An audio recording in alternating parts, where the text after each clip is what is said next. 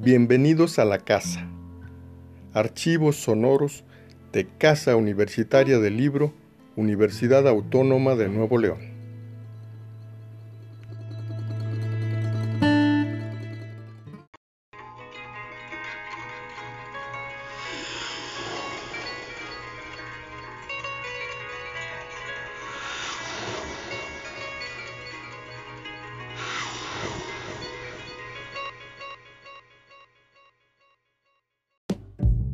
Ab Animalibus reúne 11 cuentos tejidos alrededor del cuerpo y su sentido. El cuerpo como elemento significativo, símbolo, metáfora, un cuerpo que se expresa, se narra y se funde en las marañas de lo imaginario. Paradójicamente se trata de prosa que dibuja la poesía del cuerpo. Así nos lo sugiere Eliseo Carranza en el prólogo.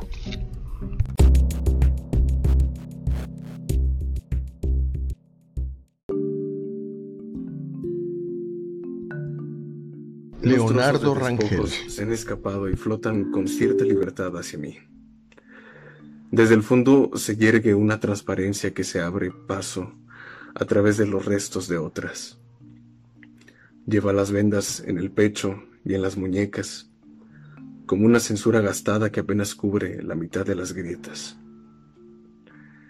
Es una piel con heridas del otro lado de los barrotes, que solo atraviesan, sin fin ni comienzo. Una mujer que me mira, no sé si a mí o a la lontananza, pero sin duda concibe la libertad. Me hace creer que yo puedo dársela, que, de cierta manera, yo soy la libertad o soy la lejanía que le regresa la mirada. Ni verduga, ni salvadora.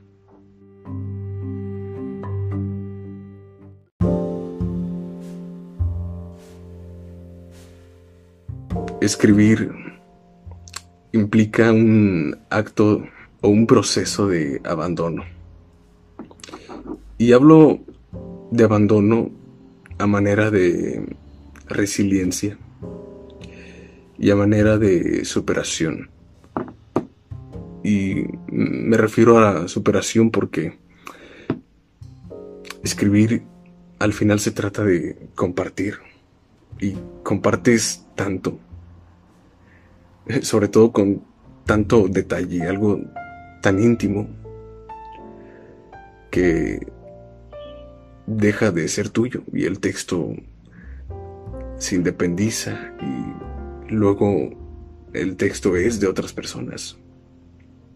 Y aunque esto también pasa o se puede extraer de otras manifestaciones artísticas, la verdad es que la escritura lo lleva a un nivel mucho más amplio porque el abandono empieza mucho antes de compartir un texto, cuando lo corriges y de hecho empieza cuando decides terminar un texto.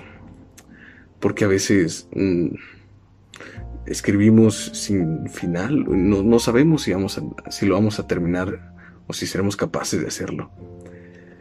Y tal vez de ahí vienen muchos bloqueos que nos han hecho sufrir, a mí y a muchas personas que, que intentamos escribir.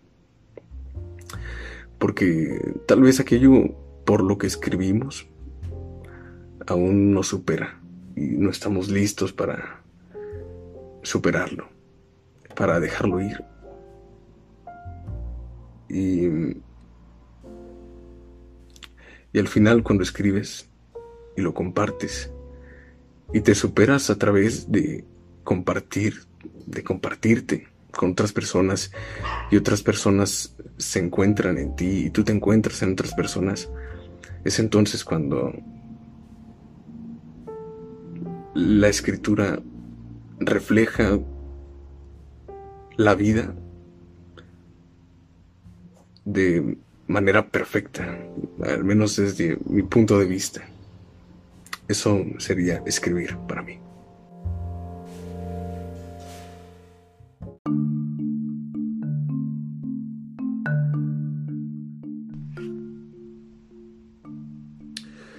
Me bastará con decir que por un tiempo existí entre ligeras intermitencias translúcidas de sus reflejos. Tan pronto como la intercepté y supo de mí, me fui haciendo de ella hasta compartir el recorrido, las comidas, las mañanas y la casa. Compartimos tanto que durante un tiempo dejamos de distinguirnos una de la otra. Éramos y ya.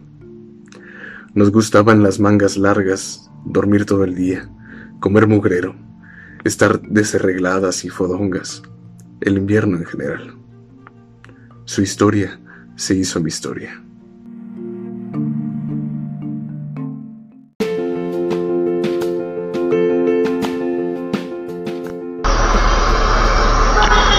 Son Mónica Ceballos, Leonardo Rangel, Ricardo Pérez y otros los que abordan el enigmático género del cuento para edificar el volumen 1 de una antología que no sabemos cuántos libros llegará a contener.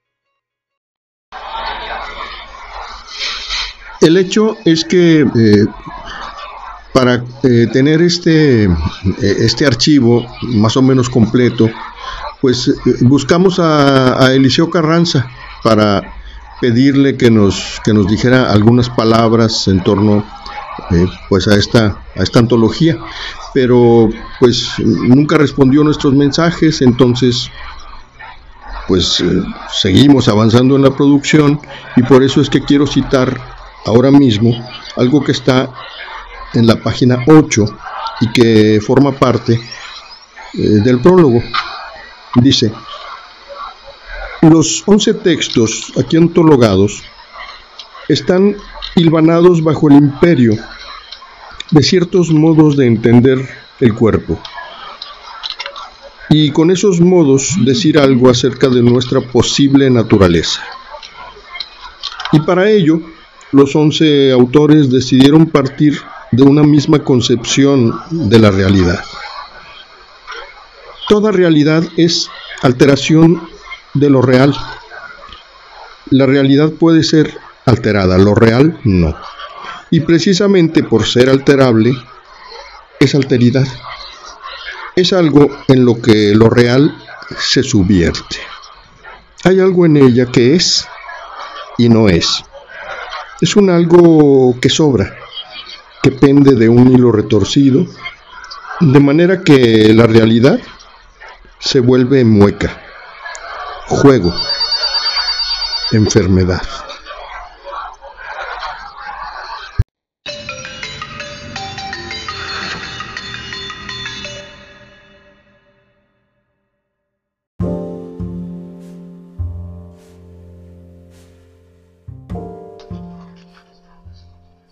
Procedo a leer un segmento más de, Eliseo Carranza. Este se encuentra en la página 13 y está casi en el, en el cierre del prólogo. Dice Eliseo Carranza, sugiero que el lector sienta el entendimiento actuando con la imaginación y con los sentidos. Y digo sentir como uno de los modos del pensamiento, en tanto que un ego se relaciona consigo mismo, al igual que se relaciona en la concepción, la imaginación o la voluntad.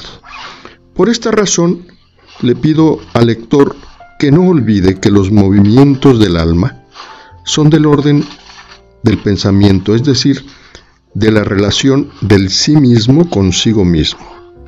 Así, podremos entender que la emoción es el estremecimiento de un ego que se altera o se afecta a sí mismo.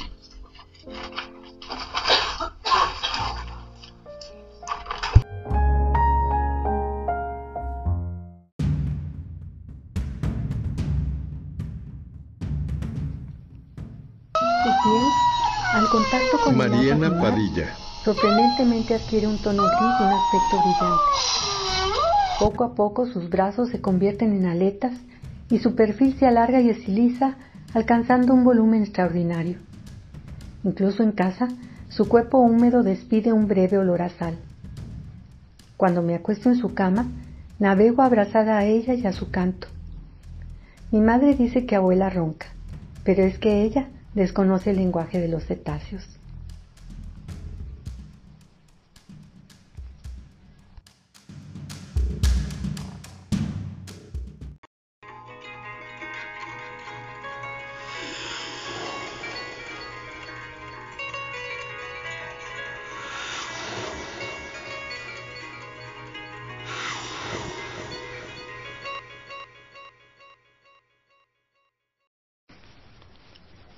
Iban llegando y queríamos abrazarnos mucho, para tratar de recuperar el tiempo que habíamos estado separados, por la pandemia o porque ellos viven lejos, los niños en una ciudad del Bajío, la nena en otro país cruzando el mar. Cuando el más pequeño me abrazó, su cabeza quedó a la altura de mi vientre.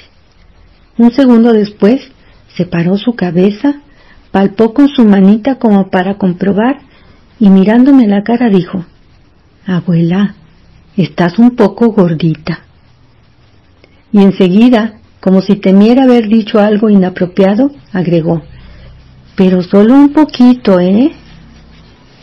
Es que soy una ballena, le dije, y sin dejar de abrazarlo me acuclillé para estar a su altura. No es cierto, terció el mayor tomándome la mano. No eres una ballena. Y no estás gorda, no le hagas caso.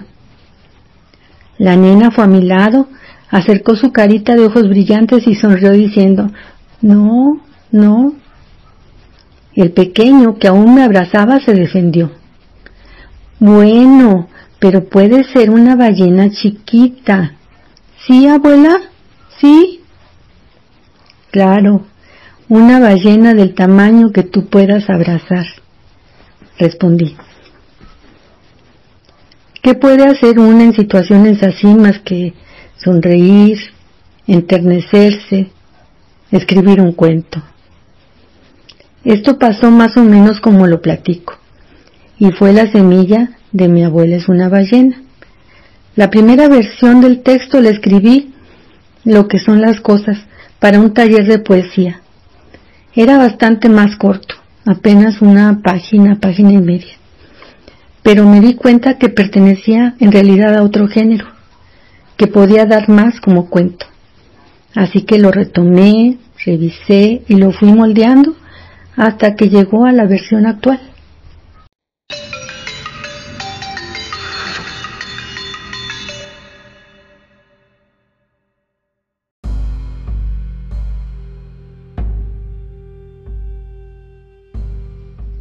La primera vez que supe de la condición anfibia de mi abuela fue cuando se tiró por la barandilla de un barco ante la mirada de espanto y el griterío de los pasajeros. El capitán detuvo la embarcación y después de una hora de espera todos la daban por muerta. Mamá se mordía las uñas y se enmarañaba las puntas de los cabellos sin saber qué más hacer.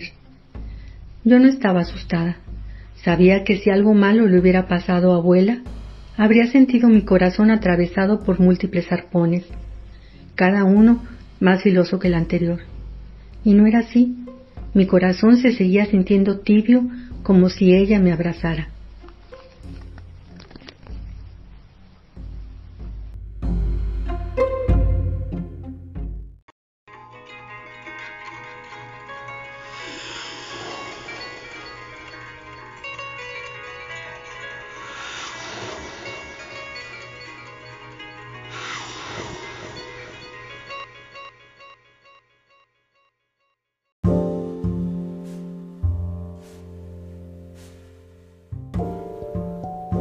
Veranos salía al monte de cacería y volvía hasta antes del invierno. Pero nunca antes había tomado Jorge Hernández López. No era el camino usual para encontrarse con presas de buen valor. Emprendió su viaje justo antes del anochecer y no paró de caminar hasta que se asomó el sol por su derecha. Ninguna persona común se aventuraría a caminar durante la noche en una zona plagada de coyotes, osos y demás bestias, pero el teco ya estaba acostumbrado a la fauna de ese territorio. Desde pequeño, su padre le enseñó a quedarse quieto y a observar con cuidado y detenimiento cada paso, cada bocanada de aire, cada sonido.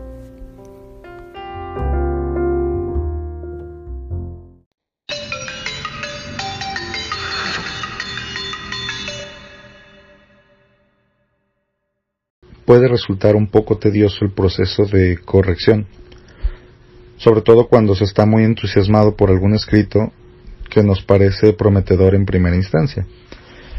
Eh, yo en lo personal, desde que imagino cada texto, hago una estructura que me permita poder hacer alguna corrección, inclusive desde mucho antes de empezar a escribirlo. Creo que es muy importante que empecemos a revisar cada texto con todos los nexos y todas las conjunciones que uno crea o pueda ir añadiendo precisamente para no perderse en el momento de estar dándole forma a la obra. De por sí escribir resulta un trabajo muy metódico y aún más cuando el desarrollo de la trama fluye. Yo creo que es lo importante, buscar siempre que fluya de una manera natural. Y justamente es lo que provoca que nos emocionemos cuando estamos creando algo. Eso nos puede ayudar tanto como perjudicarnos en el momento que estamos revisando el texto. Obviamente es importante buscar siempre errores, y no me refiero solamente a los ortográficos. Los más esenciales son los de redacción, eh, eliminar todo tipo de repeticiones, de signos, adjetivos inútiles, y más que nada es darle tiempo. Creo que es algo muy muy importante en el si, si tenemos que revisar así como el proceso de corrección, hay que darle tiempo a cada obra. Es muy sano dejar reposar lo escrito y de brindarle la duda a lo que ya está estructurado. Por lo menos, bueno, depende mucho de lo que se esté haciendo, pero por lo menos sí, pues, es que es relativo porque pueden ser unas horas o puede ser un par de días. No creo que exista una regla establecida, o sea, podría inclusive pasar semanas para tener la mente más despejada y ser objetivo después de haberlo releído hasta el cansancio. A final de cuentas yo creo que lo increíble es que muchas veces no importa que tanto lo hayamos corregido, casi siempre puede parecer que no será lo suficientemente bueno. Uno como creador aspira a la perfección, a que la perfección exista en lo que se hizo. O a veces no, pero yo creo que no tiene importancia tanto eh, el hecho de si es perfecto o no. Digo, eso ya es muy relativo, dependerá, dependerá también de la historia, eh, pero el proceso, el proceso, el proceso, es importante aspirar a proyectar esa perfección. Y eso es lo que a veces nos vuelve locos en el hecho de decir, no, hay que dejar, hay que trabajar, hay que hacer, hay que pensar, hay que releer, hay que reescribir. Eso nos lleva a, esa a que esa perfección exista hay que aspirar a proyectarla con la misma intensidad que con la que se piensa la historia.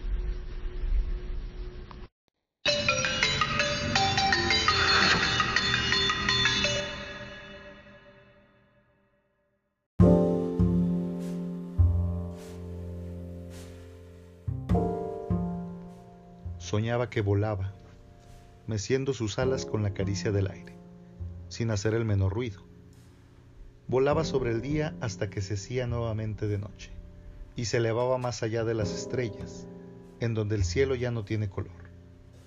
De pronto, una luz le mostró un valle enorme, y, sobre una gigantesca nopalera que parecía tener un brillante color esmeralda, se posó a descansar.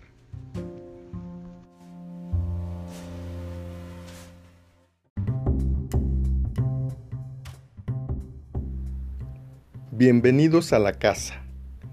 Archivos sonoros de Casa Universitaria del Libro, Universidad Autónoma de Nuevo León.